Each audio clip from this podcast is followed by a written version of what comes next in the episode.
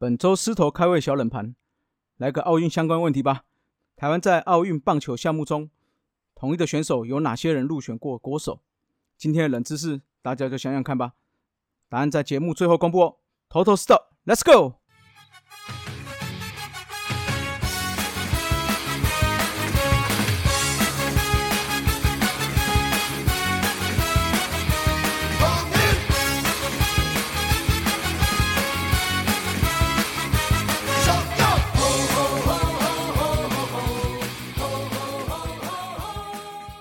头头是道，猛狮战报，光头给你报一报。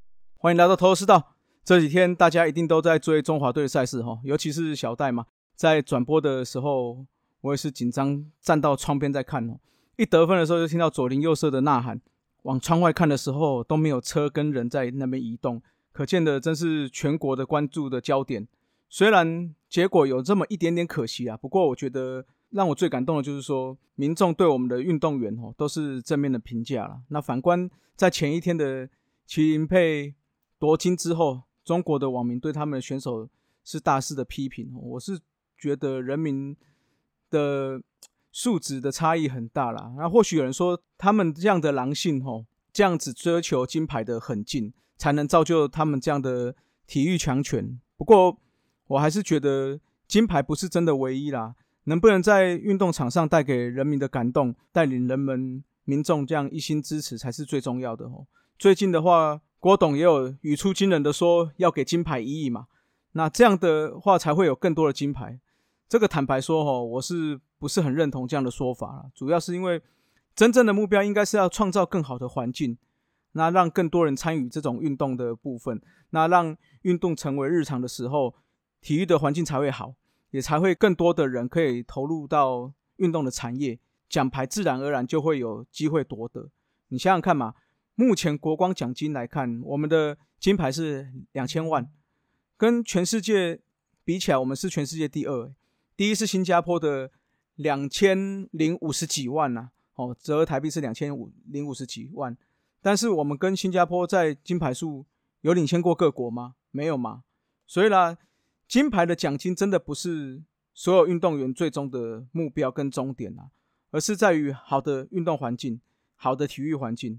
那这次有很多人开始看球、看比赛，那虽然不是我们主讲的棒球嘛，但是开始对各项运动跟活动哦有产生运这些兴趣的话，是一个好的开始啊。听友们、番薯粉们，我们能够做些什么呢？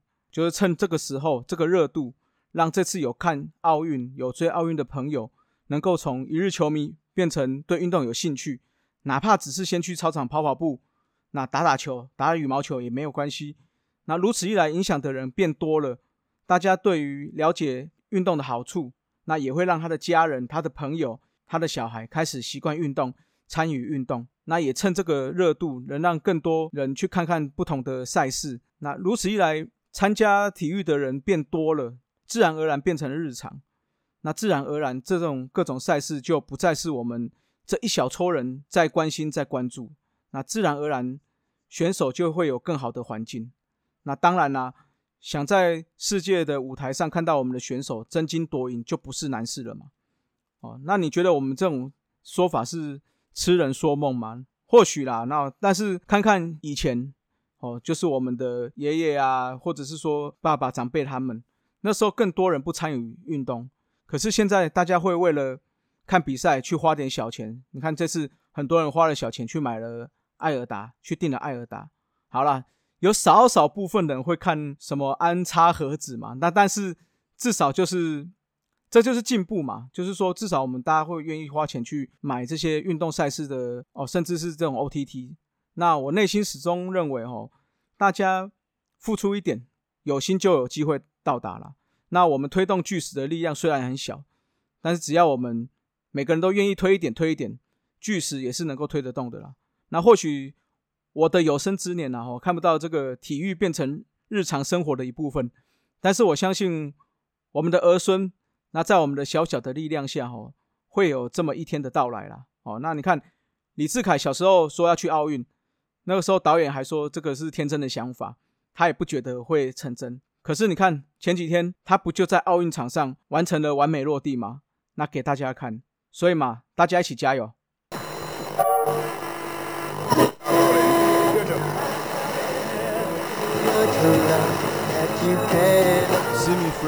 ！Radio，欢迎光临头头是道，我是喵咪阿婆。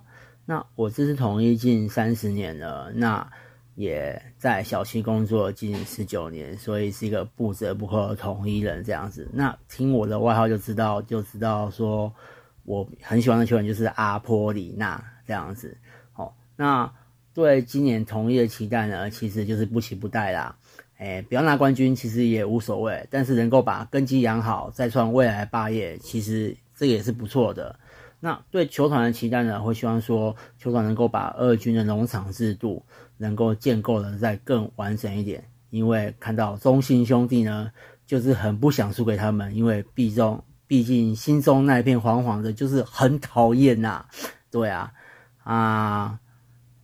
那对今年呢还有什么期待呢？那就是看到光头呢能够去上草地演唱会，跟丙哥丙总高歌一曲的哦。好啊，市民朋友们，我们下次再见喽，拜，keep flying。好，我们非常感谢黄阿坡哈。那黄阿坡是我们资深诗迷，也是我们节目的忠实听友。那一说到有这个单元，他也义不容辞的答应。那再次谢谢我们的黄阿坡。那我们再介绍一下这个新的小单元，内容会透过诗迷录一小段，为什么支持统一师，还有想对球团或球员说些什么，可以是加油鼓励的话，可以是建议指教。那每到了一段时间，我就再整理起来，寄给平常我们都有联络的球团人员，那也可以让球团或者是球员更直接的了解我们球迷的想法在想什么。未来希望不论我们的头头是道。龙给我讲《源氏物语》，尼玛帮帮忙都可以有这样的单元，那让各队球迷都有一个发言的好机会，大家就期待吧。那有更多的单元吼，也无非是要让球迷有更好的棒球环境啊。那也希望大家能够继续支持大叔野球五四三，也推荐给朋友一起来听。那不论是我们的节目啦，或者是 p a r k e t 相关的节目，也希望有更多人来支持来收听。那当然啦，也不免俗了，推荐一下自己哈。大叔野球五四三在泽泽平台这个也有开放赞助，那希望各位听友番薯粉也能请大叔们喝喝啤酒，也让我们的品质能够更精进。最重要的是说，所有的赞助扣除掉所需之后，我们会捐出二十趴支持台湾的棒球。哦，所以请大家帮忙宣传，帮忙抖内，有大家支持，大叔野球五四三会更好，台湾棒球会更进步哦。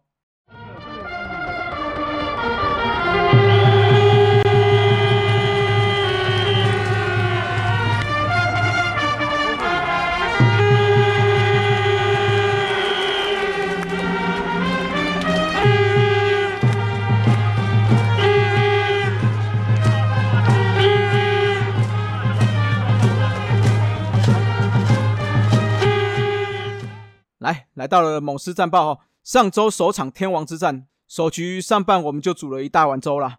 哦，应该是一大锅粥哦。除了富林的传球失误，江亮伟有两次看不到的失误哦，也是这锅粥的主菜啦。也让蒙威尔一局没有投完就失了七分，可是只有一折一分的自责分哦。那先来说说江亮伟，虽然台南的登柱是因为航高的限制关系哦，是真的太低了。那再加上这种要暗不暗的天空，真的是。对接球是有点有点难度的增加了，but 哈，但是哈，江亮伟的角色就是要争取这个四号的外野嘛。如果有那么让人这么印象深刻的守备，其实对他来讲是非常不利的了。不过这场他的三支三算是戴罪立功了。那回到比赛，原本想说这个比赛应该是早早就要打包结束了，但是后续有不错的攻势，全场我们十支安打打了八分哦，也算是。这一场一开始在大幅落后比赛有一个不错的气势啊！这一场刚好是让前两周表现不佳的刘轩达有上来投，一局三个人是有一 K，还算可以的状态。目前看来，二军似乎没有足够的投手让投手教练更信任的牛棚投手来取代刘轩达，所以在刘轩达还是持续的在一军哦，那就只好希望在比赛中他可以且战且走了哦。那第二战就是完完全全这个快乐宝拉压制了。宝拉高唱，快乐的不得了啊！这个全场从宝拉手中打出了六安得一分，但是呢，吞了十二 K。古林则是投了四局，明显控球不落之前哦。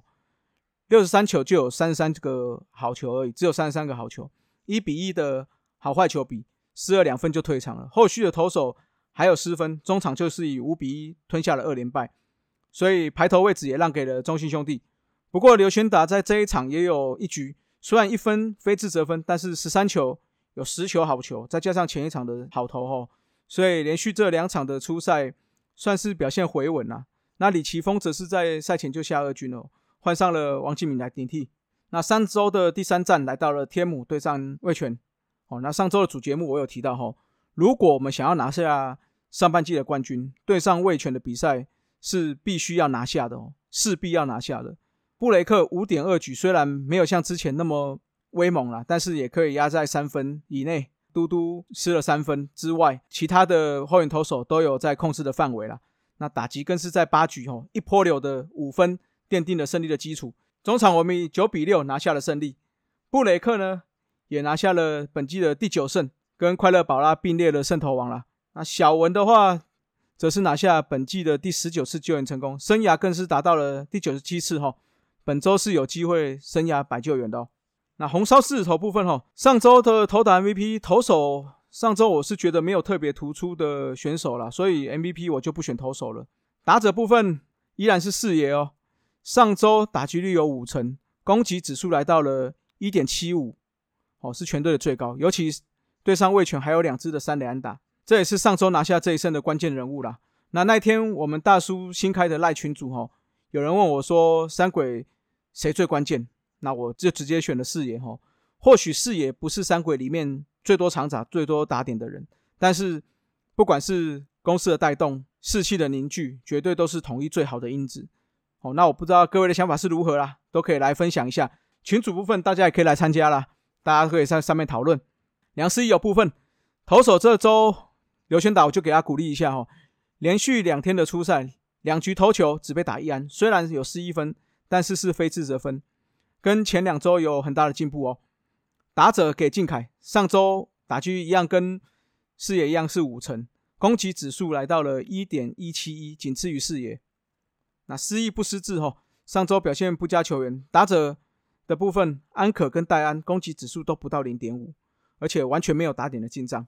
投手部分除了刘轩达跟郑军人之外，其他投手都应该好好加油啊！那撕裂战场哈，本周的话就要打个二加二。先到洲际跟中信再次上演天王山之战，重点还是能不能突破德保拉吼。接下来周六跟周日对上了乐天，不过周日队员的那一场补赛，暂时是以一比零落后了。那若想要争冠的话，本周这四场比赛真的要好好的拿下了。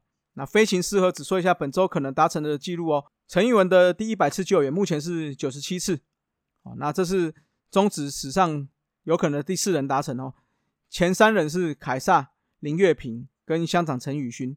那其实陈宏文也有九十六次的，不过目前他是转到第八局当 C R man，所以看起来陈运文会先达到的几率比较大啊。另外，我们队史上的两千八百次盗垒，那目前是两千七百九十七次哦，差了三次哦，一样。我们的速度部队应该是本周达成是有机会的啦。来解答一下狮头开胃小冷盘啊，台湾在奥运的棒球项目中。统一的选手有哪些人入选过呢？一九九二年的巴塞罗那银牌之后，直到两千零四年台湾才有晋级到奥运会内赛。那再加上二零零八年的北京奥运职业球员开放后，哈，我们也只有打过这两届的会内赛。那在两千零四年雅典奥运，统一入选球员只有嘟嘟潘威伦哦。当时高志刚是还没有加入中职，他是以业余身份入选的。啊，陈庸基人是在美国小联盟打拼，所以他是以旅外球员的身份入选的。到了二零零八年的北京奥运，哦，就是耻辱的那一天的这个北京奥运啊，统一球员入选的有嘟嘟潘威伦、当家捕手千秋王子高志刚，还有他可以潘武雄。那虽然我们入选的人哦，跟其他的队伍比起来确实少了不少哦，但是总是我们都可以在关键的时刻有表现呐。尤其是嘟嘟潘威伦哦，每次要他上场对这种不能输的球队，都可以稳稳的控制比赛。所以啦，大家都号称他是护国神都嘛，这个封号就是从这里而来啦。那这就是本集的狮头开胃小冷盘，大家都有猜到吗？